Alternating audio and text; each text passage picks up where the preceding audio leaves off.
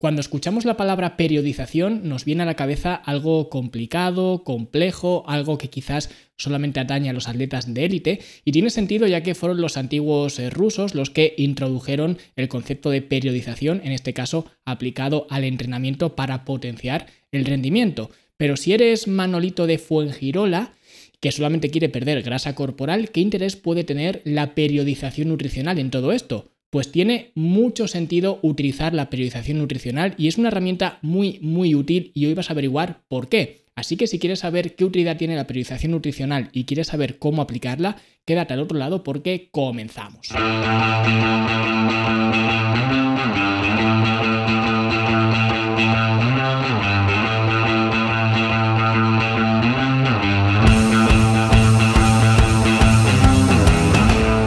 Y antes de hablar de la periodización nutricional, si quieres sacarle partido a lo que vamos a explicar hoy, antes de nada tienes que tener un plan, porque antes de periodizar nada, lo primero que tienes que tener es un plan de alimentación. Y si no sabes por dónde empezar y quieres aprender a crear un plan de alimentación desde cero, puedes ir a fitnesslanube.com barra plan y ahí descubrirás un taller donde te voy a explicar cómo crear tu propio plan de alimentación de una forma muy simple en solamente 7 pasos y que te va a servir para posteriormente, si quieres, pues aplicar algunas de las cosas que vamos a ver a continuación. Así que ya lo sabes, fitnesslanube.com barra plan para aprender a diseñar un plan de alimentación. Y ahora sí vamos a hablar de la periodización nutricional, pero antes quiero matizar simplemente un par de cosas y es que lo primero todo el mundo, casi todo el mundo, conocemos a alguien que lleva toda su vida a dieta, cosa que es completamente insostenible y en el caso de que fuera posible es completamente falso. Me viene a la cabeza la típica persona que desde la primera comunión dice que está continuamente a dieta, pero en realidad a efectos prácticos no lo está, puesto que le sobran bastantes kilos de más.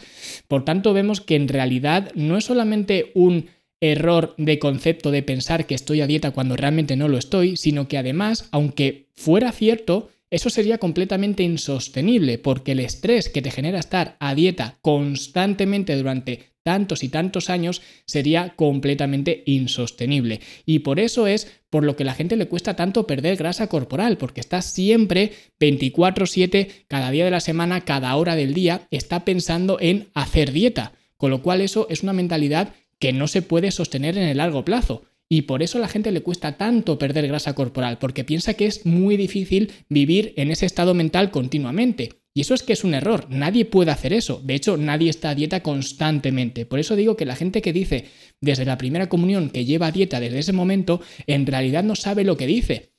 Porque si eso fuera así, primero que no tendría esa grasa corporal que le sobra y segundo que habría explotado ya literalmente de estar aguantando tanto y tanto estrés. Por eso la periodización nutricional es tan interesante, porque de alguna forma nos ayuda a lidiar o a gestionar el estrés que supone la alimentación y es un poco lo que vamos a ver hoy. Así que vamos a ver por qué aplicar la periodización nutricional. Y esto, como he dicho antes, puede parecer un concepto que atañe exclusivamente a los atletas y es cierto ya que al final un atleta que se dedique a cualquier deporte va a aplicar la periodización simplemente porque un atleta se va a regir por un calendario. Con lo cual, al final, si tienes un calendario competitivo, vas a tener que aplicar ciertos estímulos o ciertos esfuerzos a ese calendario. Pero eso no significa que una persona de a pie no pueda o no deba aplicar la periodización nutricional. Lo primero, por lo que he comentado antes, para modular el estrés que supone la alimentación y que de esta forma sea una herramienta, digamos, para gestionar el estrés, la periodización nutricional, y es algo que nos viene a todos bastante, bastante bien. Y además,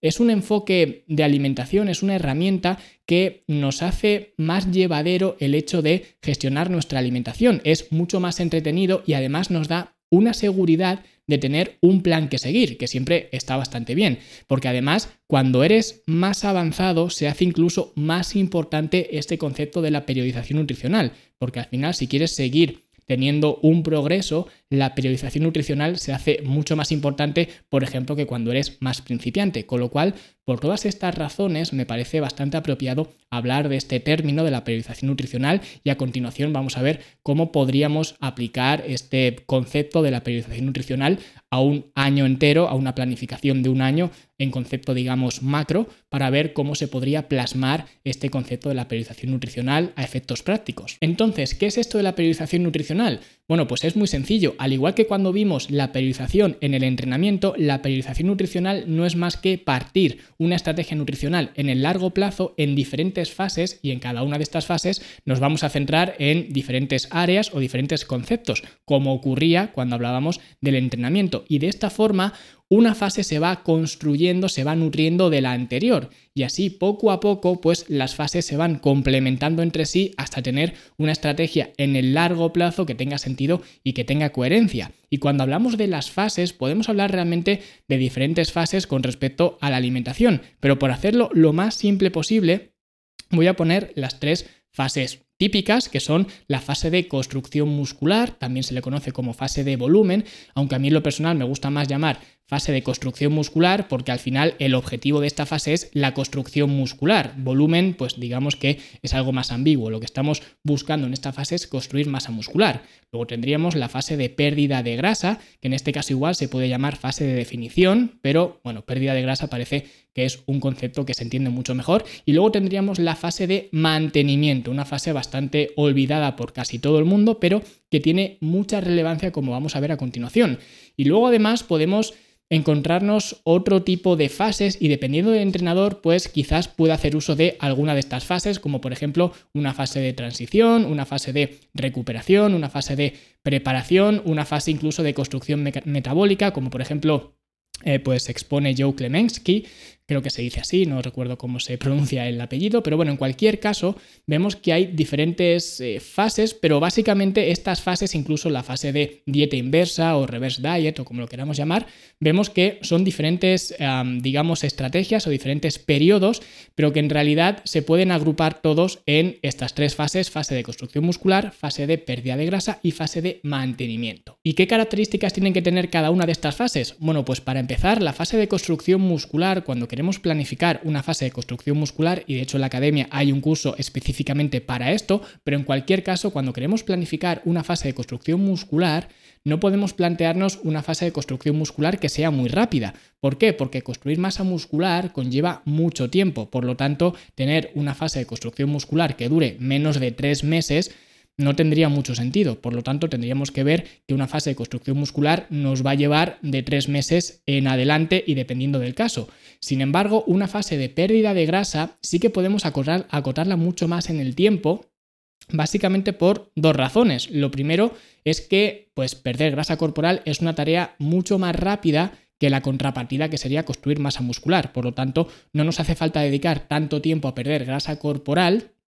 como sí que nos hace falta para construir masa muscular. Y al mismo tiempo es lo que he comentado al principio, que estar en un déficit calórico, que en este caso es lo que se necesita para perder grasa corporal, pues es un estrés para el cuerpo, porque le estás quitando nutrientes al cuerpo. Por lo tanto, tiene sentido que ese estrés lo acotes en el tiempo y no lo extiendas de forma indefinida. Por eso decía que la gente que dice que lleva años y años a dieta, en realidad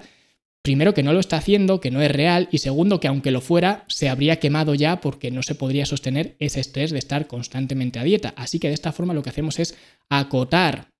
digamos, ese periodo de pérdida de grasa para que de esta forma el estrés no se nos dispare durante todo el año y que esté más concentrado en una época, eh, digamos, concreta del año. Y luego tendríamos la fase de mantenimiento, que en este caso, como he dicho antes, es una fase bastante infrautilizada y que se le da muy poca importancia cuando en realidad sí que la tiene, porque al final una fase de mantenimiento nos ayuda a consolidar lo que hayamos hecho anteriormente, ya sea esa ganancia de masa muscular, pero sobre todo esa pérdida de grasa corporal. Con lo cual al final una fase de mantenimiento nos puede ayudar para modificar nuestro eh, set point, que es un concepto que podemos hablar de él en otro momento. Pero en cualquier caso, yo lo que recomiendo es después, especialmente de una fase de definición, al menos estar un tercio del tiempo que hayas estado definiendo, estar un tercio en esa fase de mantenimiento. Por ejemplo, si has estado 12 semanas haciendo una fase de definición, pues estarías 4 semanas, un tercio, haciendo una fase de mantenimiento. Y de esta forma podrías ir modulando las tres diferentes fases, de tal forma que en un año natural, si te fijas, teniendo en cuenta estas duraciones de cada una de estas fases, vas a estar muy poquito tiempo, digamos relativo, en una fase de definición, comparándolo con el tiempo que vas a estar en una fase de construcción muscular o en una fase de mantenimiento. Y así es como debe ser. porque como digo, de esta forma te aseguras que vas a controlar el estrés que supone una fase de pérdida de grasa lo vas a concentrar en un periodo de tiempo bastante corto y que el resto del tiempo vas a estar con unos niveles calóricos mucho más altos que además de ser más sostenibles a nivel social y demás, pues también son mucho más cómodos y mucho más llevaderos cuando estamos en una fase o, bien sea de construcción muscular o bien sea de mantenimiento. Y de esta forma podemos beneficiarnos de estar perdiendo grasa durante un periodo de tiempo pequeño y al mismo tiempo estamos progresando el resto del tiempo que no estamos a, digamos, conscientemente perdiendo grasa corporal. Y para que se vea de una forma fácil, voy a exponer una forma muy sencilla de plasmar una periodización nutricional a lo largo de un año entero. Y vemos que, por ejemplo, un año entero, un año natural, tiene cuatro trimestres, con lo cual vamos a darle un trimestre a cada una de estas fases, de tal forma que pues sea una división bastante regular, bastante estándar, pero se puede hacer de muchísimas otras formas. Simplemente os voy a mostrar esta forma para que se vea lo fácil que es. Y en este caso, el primer trimestre, que sería enero, febrero y marzo, lo vamos a dedicar a construir masa muscular. Es decir, vamos a meter más calorías, vamos a estar en un superávit calórico y también, ojo, Estar en una fase de construcción muscular implica que vamos a tener los recursos necesarios para entrenar de forma más intensa, que esto a veces a la gente se le olvida, empieza a comer más y más, pero esa energía que está metiendo de más no la dedica, no la transfiere a los entrenamientos. Y en realidad el estar comiendo más es una responsabilidad porque eso te indica que vas a poder entrenar de una forma más intensa. Así que tienes que también garantizarte que estás entrenando de una forma más intensa. Pero en cualquier caso, enero, febrero y marzo, tres meses, vamos a dedicarlos a ganar masa muscular. Luego después, el segundo trimestre del año, que ya llega el calor, hablamos de abril, mayo, junio, pues vamos a aprovechar estos tres meses para perder grasa corporal para vernos quizás mejor para el verano y demás, la gente que le interesa mucho el tema de ir a las piscinas, a la playa y demás, pues aprovechamos estos tres meses para perder grasa corporal y acotamos, metemos ese déficit calórico que vamos a necesitar evidentemente para perder grasa corporal en esos tres meses. Y luego después, el tercer trimestre, que ya sería julio, agosto y septiembre, lo que vamos a hacer es mantener una fase de mantenimiento, intentando mantener un porcentaje de grasa bajo que hemos conseguido en la fase anterior, en la fase de pérdida de grasa, pues aprovechamos esos tres meses simplemente para mantener ese set point bajo, ese porcentaje de grasa bajo y al mismo tiempo lo que hacemos es, como estamos en una fase de mantenimiento, que estamos consumiendo más calorías que en una fase de déficit, pues esto nos permite tener un poquito más de margen de maniobra para los eventos sociales y demás que nos pueden surgir en el verano y al mismo tiempo pues estamos más, eh, más saciados que si estuviéramos en una fase de déficit calórico. Y luego después en el eh, cuarto trimestre, que ya sería octubre, noviembre y diciembre, lo vamos a dedicar de nuevo a hacer una fase de construcción muscular. Y de esta forma a lo largo de todo un año, y de hecho si miramos de un año para otro, tendríamos octubre, noviembre, diciembre, enero, febrero y marzo, seis meses de ganancia de masa muscular. Con lo cual vemos que para ganar masa muscular le dedicamos dos trimestres, es decir, seis meses. Para perder grasa corporal le dedicamos un trimestre, tres meses de pérdida de grasa, y luego también a la fase de mantenimiento le dedicamos de nuevo tres meses a una fase de mantenimiento. Por tanto, vemos que solamente estamos un cuarto del año en un déficit calórico. Y esto es algo bastante positivo, por lo que digo, porque al final estás acotando el estrés que supone estar en una fase de déficit calórico, lo acotas, lo metes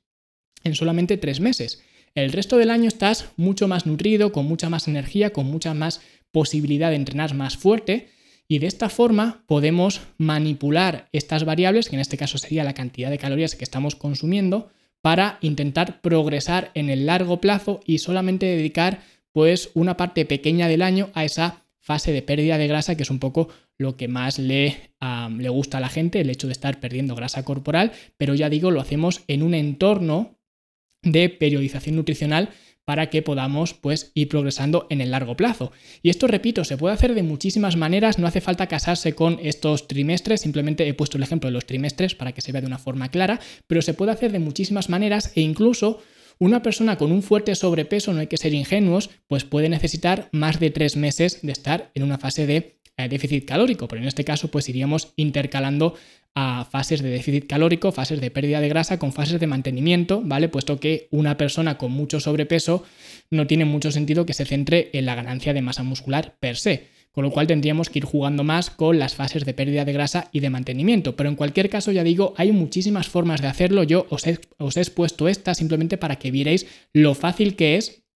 tener una periodización nutricional a lo largo de un año natural. Así que ya lo sabes, si quieres aplicar esta periodización nutricional, lo primero que te hace falta es tener un plan de alimentación y si aún no tienes ninguno, puedes ir a fitnesslanube.com barra plan, donde te voy a enseñar en solamente 7 pasos a crear tu propio plan de alimentación de una forma simple, fácil y como se dice para toda la familia. Y nada más, muchísimas gracias por estar ahí, por estar al otro lado, dale like, suscríbete, deja un comentario bonito y si no lo haces por el episodio de hoy, que espero que te haya gustado, por el episodio de la semana que viene, porque vamos a hablar de un concepto muy muy útil para mejorar la higiene del sueño y optimizar nuestro descanso y nuestra recuperación, como es la hora ancla. Así que si quieres saber qué es la hora ancla, para qué sirve y cómo aplicarla y por qué deberías aplicarla, pues esto lo veremos la semana que viene. Hasta entonces, muy buena semana y nosotros nos vemos como siempre dentro de 7 días. Hasta luego.